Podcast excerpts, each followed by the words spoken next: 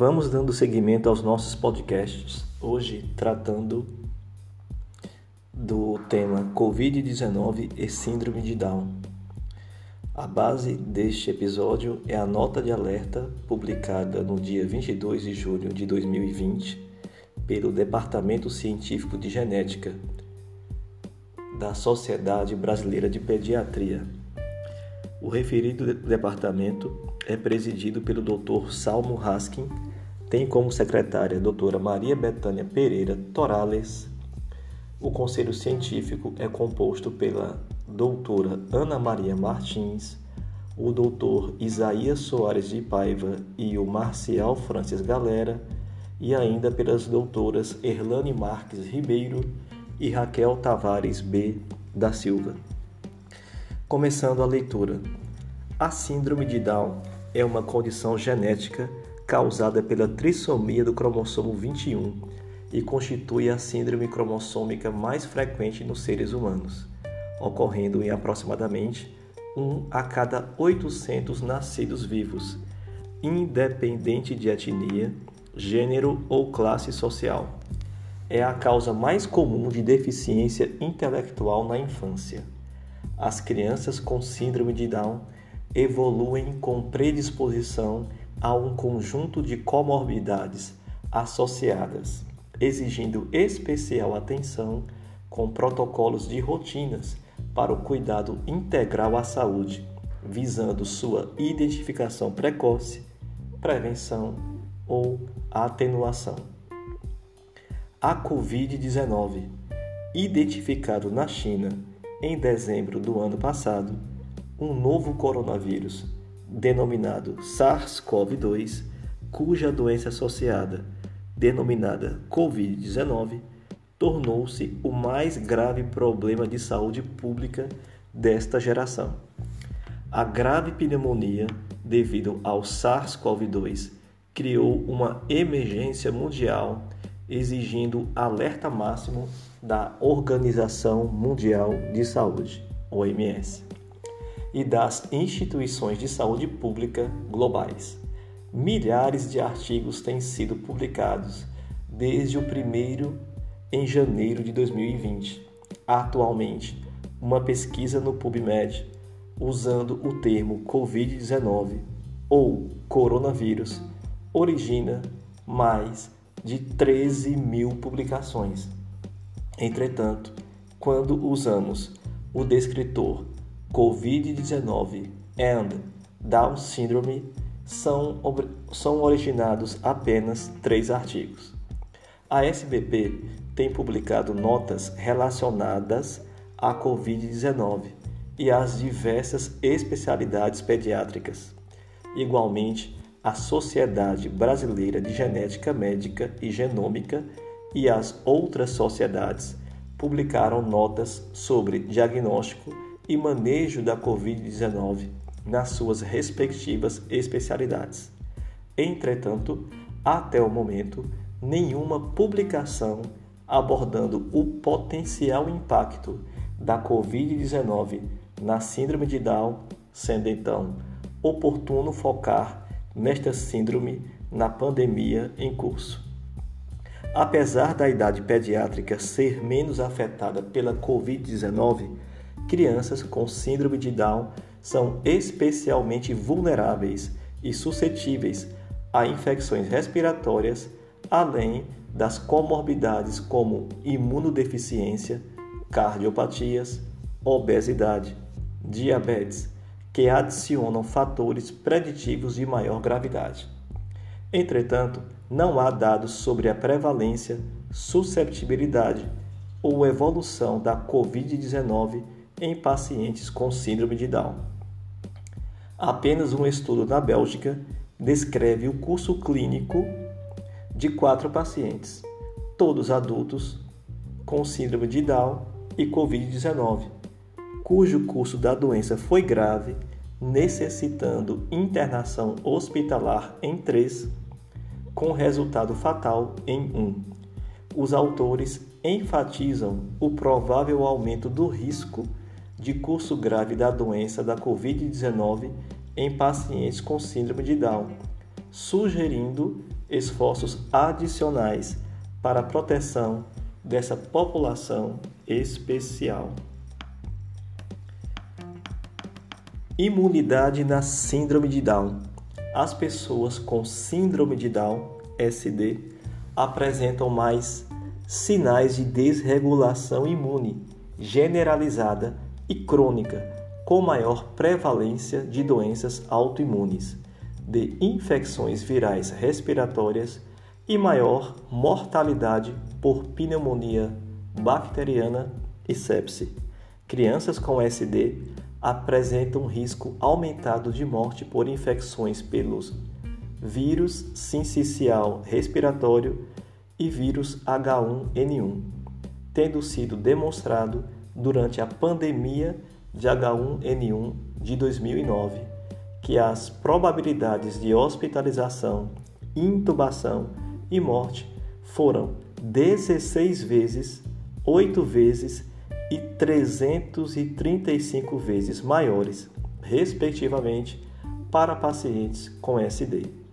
Nos níveis molecular e celular, pessoas com SD mostram marcadores de inflamação crônica na ausência de infecções detectáveis, como hiperatividade do interferon, níveis elevados de citocinas e quimiocinas inflamatórias potentes, inflamatórias potentes e alterações em diversos tipos de células imunes, indicativas de estados celulares hiperativos e pró-inflamatórios em relação à população geral. É esperado, assim, que a desregulação imunológica e o aumento da produção de citocinas em pacientes com SD os tornem vulneráveis a infecções como a Covid-19, pois a mortalidade está relacionada até o momento principalmente à síndrome de liberação de citocinas. No contexto atual da pandemia Covid-19, a questão emergente é qual seria o impacto dessa desregulação imunológica na infecção pelo SARS-CoV-2 em pacientes com SD. A despeito do conhecimento desse perfil imunológico, ainda não está claro como os indivíduos com SD podem responder a infecções pelo SARS-CoV-2. Neste sentido, Spinoza apresenta um estudo de perspectiva descrevendo por que indivíduos com SD devem ser considerados uma população de alto risco para infecção pelo SARS-CoV-2 e desenvolver forma grave de Covid-19, maiores, maiores taxas de hospitalização e terapia intensiva, infecções bacterianas secundárias e mortalidade.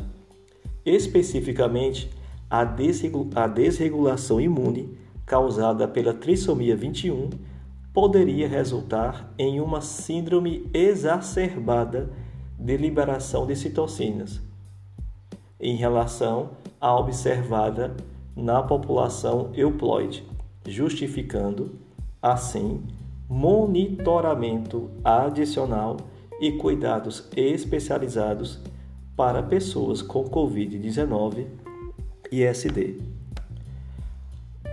Recomendações: Atualmente, as medidas de controle e prevenção da Covid-19 na população com SD são as mesmas estabelecidas pelos serviços de saúde pública em todo o mundo. As principais recomendações consistem em distanciamento social, uso de máscaras, lavagem frequente das mãos, uso de álcool em gel a 70% e desinfecção do ambiente. Lembrar que a máscara deve ser usada por crianças com idade superior a 2 anos e deve ser trocada sempre que ficar úmida ou a cada duas horas. Exposição desnecessária deve ser evitada e pessoas com síndrome de Down devem ficar em casa como profilaxia ou em quarentena. Em condições extremas, o lockdown pode ser adotado. As principais linhas de recomendações para pessoas com SD, incluindo sintomas, formas de disseminação, disseminação e medidas de prevenção e tratamento, são praticamente idênticas às recomendações para a população euploide. Se a criança ou adolescente com SD apresentar sintomas sugestivos de Covid-19, o primeiro passo deve ser avisar ao seu médico assistente, que irá orientar a conduta a seguir. Se os sintomas são leves, coriza ou congestão nasal, alimentando-se bem e respiração normal, deve ficar em casa. Se disponível, realizar teste RT-PCR para a Covid-19. Se apresentar sintomas graves, como dispneia, deve ser avaliada em uma unidade de saúde mais próxima. Nas crianças ou adolescentes sintomáticos, cuidados redobrados com secreções respiratórias e digestivas como fezes. Cália e colaboradores propõem um fluxograma de atenção à abordagem médica de crianças com SD e com sintomas de Covid-19. De acordo com os autores, o protocolo contém instruções relacionadas à importância das crianças com SD terem acesso mais precoce a testes de diagnóstico e tratamento antiviral, especialmente em estado de, des, de disfunção imunológica, infecções pulmonares recorrentes, cardiopatia congênita e obesidade. Sugere que o teste de RT-PCR seja realizado na saliva em vez do suave orofaríngeo e asseguram que o teste de saliva é fácil, seguro, não invasivo e igualmente adequado. Para aqueles que quiserem ver detalhes do fluxograma mencionado, recomendo que acessem um link que estará na descrição do podcast. Continuando a leitura. Particular atenção deve ser dada a crianças com SD e que apresentam atraso do desenvolvimento neuropsicomotor ou adolescentes com deficiência intelectual e dependência na vida adaptativa. Os cuidados e prevenção da Covid-19, nestes casos, tornam-se um grande desafio para os cuidadores e a família. Nestes casos, pode haver a necessidade de ajuda extra para aprender sobre distanciamento social e como evitar a propagação da infecção. Os problemas de comunicação podem dificultar as medidas de prevenção da Covid-19 as crianças com SD podem ter dificuldades para expressar quando não se sentem bem. Em identificar, identificar e descrever os sintomas, atrasando o atendimento médico. As crianças maiores, adolescentes e adultos com SD devem ser informadas sobre as medidas de prevenção da Covid-19 considerando as habilidades individuais de compreensão. Neste processo, sugerimos o uso de palavras e figuras simples, histórias sociais e suportes visuais para mostrar como é manter uma distância segura. Como as pessoas com SD são bem sociáveis e habitualmente expressam afetividade com toques e abraços, esclareça que durante a pandemia sorrir, acenar e socializar à distância é bom, mas evite tocar outras pessoas. Ensine e demonstre a lavagem das mãos usando o refrão de uma música conhecida, como Feliz Aniversário, por exemplo, e que deve durar cerca de 20 segundos. Pessoas com SD e que apresentam certas morbidades como cardiopatia, problemas respiratórios crônicos, asma, apneia obstrutiva do sono e diabetes mellitus tornam-se grupo de maior risco para possível desenvolvimento de formas graves de SARS-CoV-2. Atenção especial para pacientes com deficiência imunológica em tratamento para câncer, com quimioterapia ou tratamento para doenças autoimunes, como artrite reumatoide, lúpus ou psoríase. As pessoas com SD são mais sensíveis a mudanças repentinas na rotina, no ambiente e facilmente ficam ansiosas diante de situações com estresse, como nesta pandemia.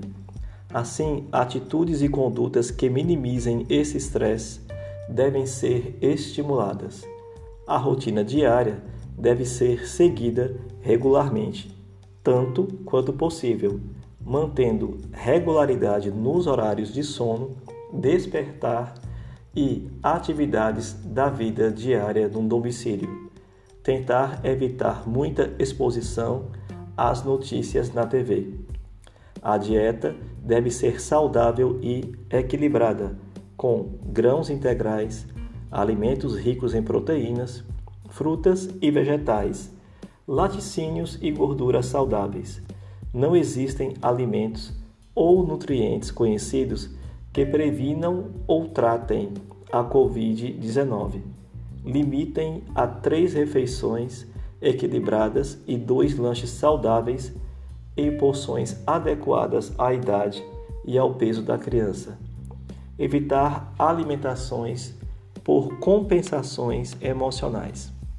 Finalmente, se o único cuidador de uma pessoa com SD estiver doente ou tiver um resultado positivo para a Covid-19 e necessita ir ao hospital, nesse caso, a primeira medida é manter o isolamento social e ficar longe dos outros. Os contatos próximos devem ser testados para a Covid-19. É importante planejar que outra pessoa, um membro da família ou profissional de cuidados pessoais, cuide da pessoa com SD. Se o cuidador estiver hospitalizado, outra pessoa precisará estar em casa para fornecer apoio e cuidados à pessoa com síndrome de Down. Então, essa foi a leitura da nota de alerta do Departamento Científico de Genética da Sociedade Brasileira de Pediatria, intitulada Covid-19 e Síndrome de Down, publicada no dia 22 de julho de 2020. Abraço a todos e até o próximo podcast.